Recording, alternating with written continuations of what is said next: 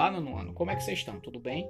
É, eu estou me encontrando aqui por vocês, por meio desse podcast, para a gente discutir o assunto da sustentabilidade que está lá no livro de vocês. A partir de agora, eu peço a vocês que acompanhem atenciosamente esse áudio até o final, porque ele é uma transcrição e uma análise do conteúdo do livro de vocês. Então vocês não vão encontrar aqui o conteúdo da mesma maneira que está no livro, mas é importante que acompanhe esse áudio para que a gente possa discutir depois os, as conclusões que virão a partir dele.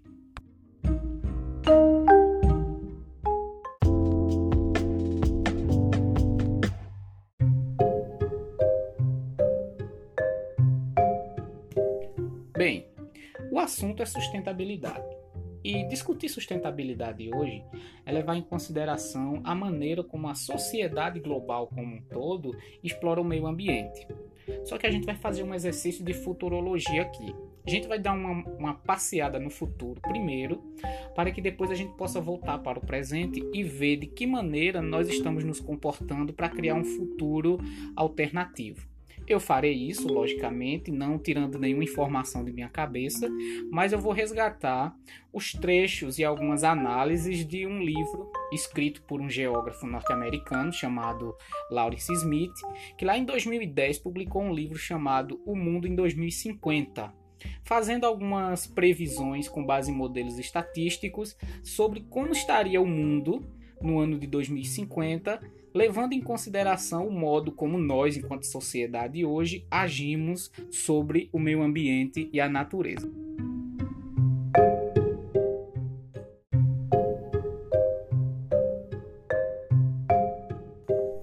Bem, como eu não quero que esse áudio fique muito longo, eu não vou me estender muito na análise do livro. A gente vai chegar em algumas conclusões que, que ele levanta com relação ao futuro, para que possa discutir o assunto no presente. Inicialmente, é importante que a gente entenda que o, o, o mundo ele é movido, segundo o autor do livro, por, por quatro forças globais. Forças essas que organizadas servem para determinar o modo como a sociedade age sobre o meio e se organiza entre si primeiro, é, é, a primeira força que molda o mundo seria a demografia, que de certa maneira é a forma como a pressão demográfica vai interferir na dinâmica global frente aos recursos naturais disponíveis.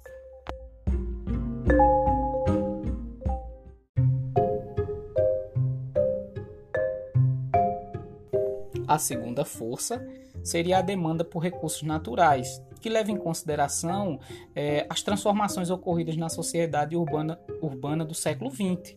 É? À medida em que a urbanização avançava pelos países e a sociedade se transformava numa sociedade cada vez mais urbanizada, certo? Aumentavam também as pressões desses grupos humanos pelos recursos naturais, sejam eles recursos renováveis ou recursos não renováveis, fato que a gente já discutiu anteriormente é, nas nossas aulas.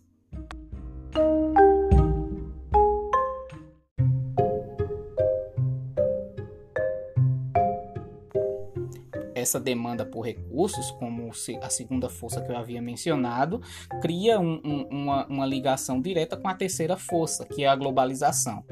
A globalização diz respeito à ampliação do comércio internacional, certo? Que vai tornando o mundo mais interconectado e interdependente. Essa interdependência ela se dá por meio principalmente econômico, comercial, onde todas as nações do mundo acabam tendo onde todas as nações do mundo acabam tendo entre si uma conexão por vias econômicas, por características que dizem respeito ao modelo comercial que elas adotaram ao longo do tempo. Quarta e última força, ela é de certa maneira uma, é, uma consequência das três forças anteriores que é a mudança climática global, certo? A atividade industrial humana cada vez mais intensa tem alterado a composição química da atmosfera, causando mudanças climáticas. E é aí que a discussão ela começa a ficar mais evidente quando a gente traz à tona mais uma vez o foco do, de, da nossa discussão aqui, que é a sustentabilidade. O, o autor do livro ele conclui que a partir do momento em que a sociedade mantém o atual padrão de consumo global, a demanda por recursos naturais ela segue aumentando junto com as características demográficas, junto com o perfil demográfico da população, é, as mudanças climáticas globais elas se tornam uma realidade cada vez mais presente na sociedade global como um todo.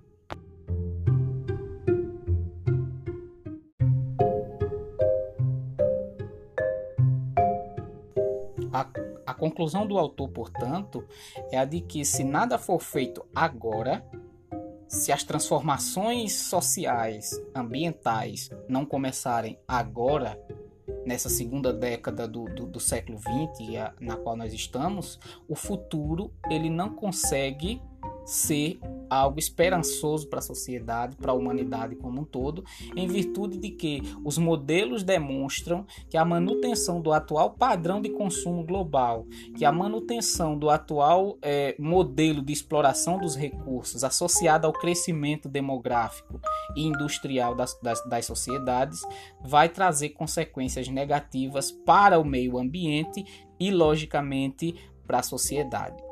Todo esse resgate de toda essa futurologia que nós fizemos é para que a partir de agora possamos fazer uma discussão acerca de como o presente momento, de como a atual sociedade precisa se transformar para garantir um futuro melhor.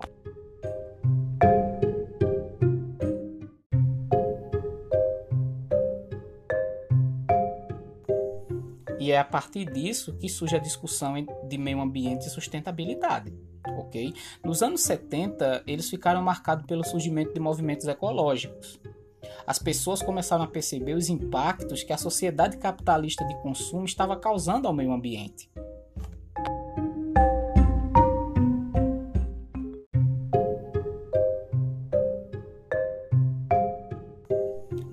A adoção dessa consciência ecológica levou as pessoas a questionarem o modelo de consumo global, bem como desenvolver a ideia de um consumo racional, preocupado com o meio ambiente. Nesse contexto, surgem os debates sobre desenvolvimento sustentável, que nada mais é do que a equivalência entre o crescimento econômico e a conservação do meio ambiente, como uma forma de reduzir os custos ambientais e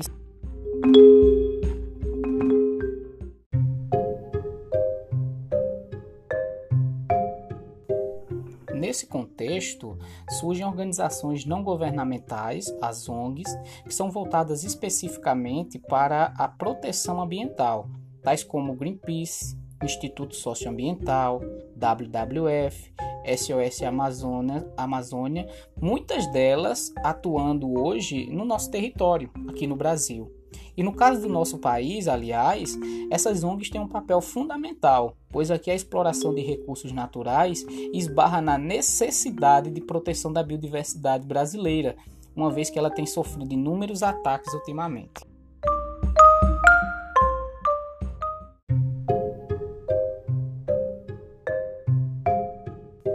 Como já foi dito anteriormente, a, o desenvolvimento sustentável ele procura equiparar equilibrar o consumo humano, a exploração humana do meio ambiente com a proteção ambiental. De modo que, se a gente observar direitinho, isso não é uma tarefa tão fácil, uma vez que, à medida em que a gente explora o meio ambiente, nós estamos gerando impactos e causando problemas ambientais. Dessa maneira, alguns desses, alguns desses principais problemas, um desses principais problemas, melhor dizendo, é o aquecimento global que desde os anos 70, desde a segunda metade do século 20 principalmente, tem causado é, desconfiança é, e preocupação em alguns dos especialistas que estudam esse, esse fenômeno.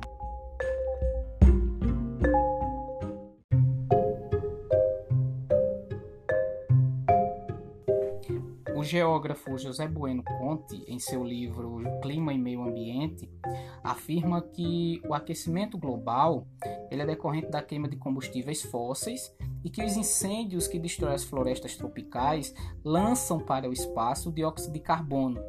Estudos divulgados na década de 70 já anunciavam que o seu acúmulo na atmosfera bloqueia a radiação infravermelha terrestre, fazendo com que haja um aumento de temperatura média do globo. Esse fenômeno, sentido sobretudo nas camadas mais baixas, é conhecido como efeito estufa.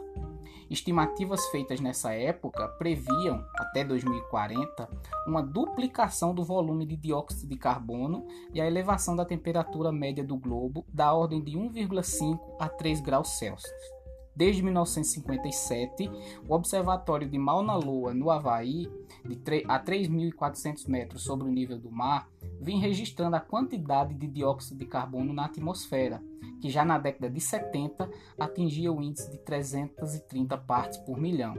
Estima-se que no século XVIII, ou seja, antes da Revolução Industrial, essa quantidade era de 280 partes por milhão. Uma das primeiras consequências do aumento da temperatura global seria a fusão parcial do gelo das calotas polares e das altas montanhas, provocando elevação do nível dos oceanos. As áreas costeiras baixas e as ilhas rasas ficariam submersas. Países inteiros, como a República das Maldivas e a Holanda, na Europa, estariam nessa situação, mesmo que a subida do nível oceânico fosse de apenas 5 metros. Em 1995, informações fornecidas por satélites confirmaram o aumento do nível oceânico, embora ainda muito reduzido. Não é necessário enfatizar que o clima de todo o globo seria profundamente alterado e as atividades como pesca e produção agrícola e industrial sofreriam enorme impacto.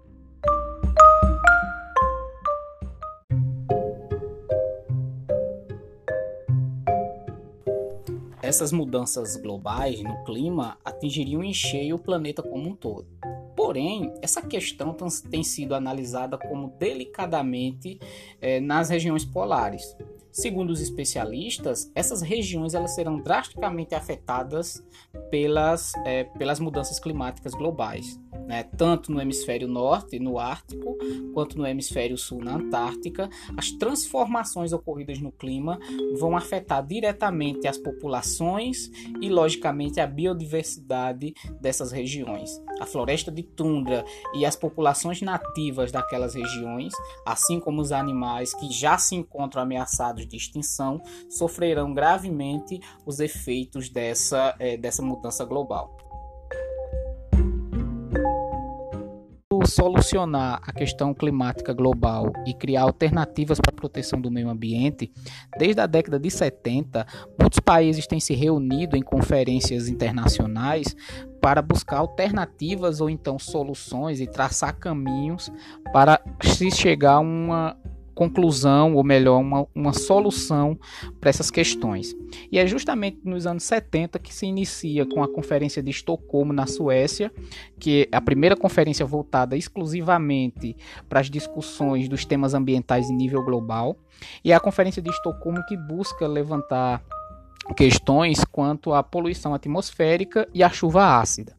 20 anos depois, no Rio de Janeiro, 1992, ocorre a Eco, 90, a Eco 92, que buscava o estabelecimento de, meta, de metas para o desenvolvimento sustentável, como a, re, a redução de poluentes e de combustíveis fósseis. Em 2015, nós temos um encontro mais recente, organizado por países representantes da ONU, que é a COP21, que buscou acordos referentes às mudanças climáticas. E foi justamente na COP91 onde foi assinado o Acordo de Paris, onde alguns países desenvolvidos e subdesenvolvidos buscaram é, levantar propostas e metas para a redução das emissões de gases do efeito estufa.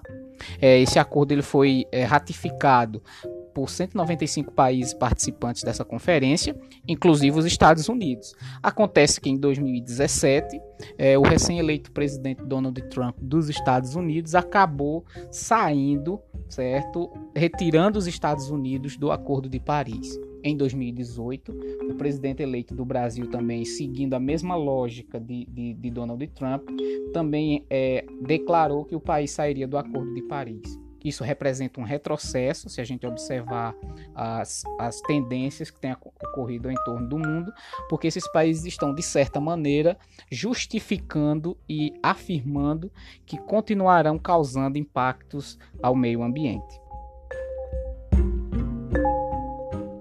Bem, chegamos ao fim desse podcast. Eu espero que vocês tenham gostado. Não esqueçam de voltar para o livro de vocês para confirmar algumas das informações que foram ditas aqui e, logicamente, comparar com algumas coisas que eu, que eu também falei.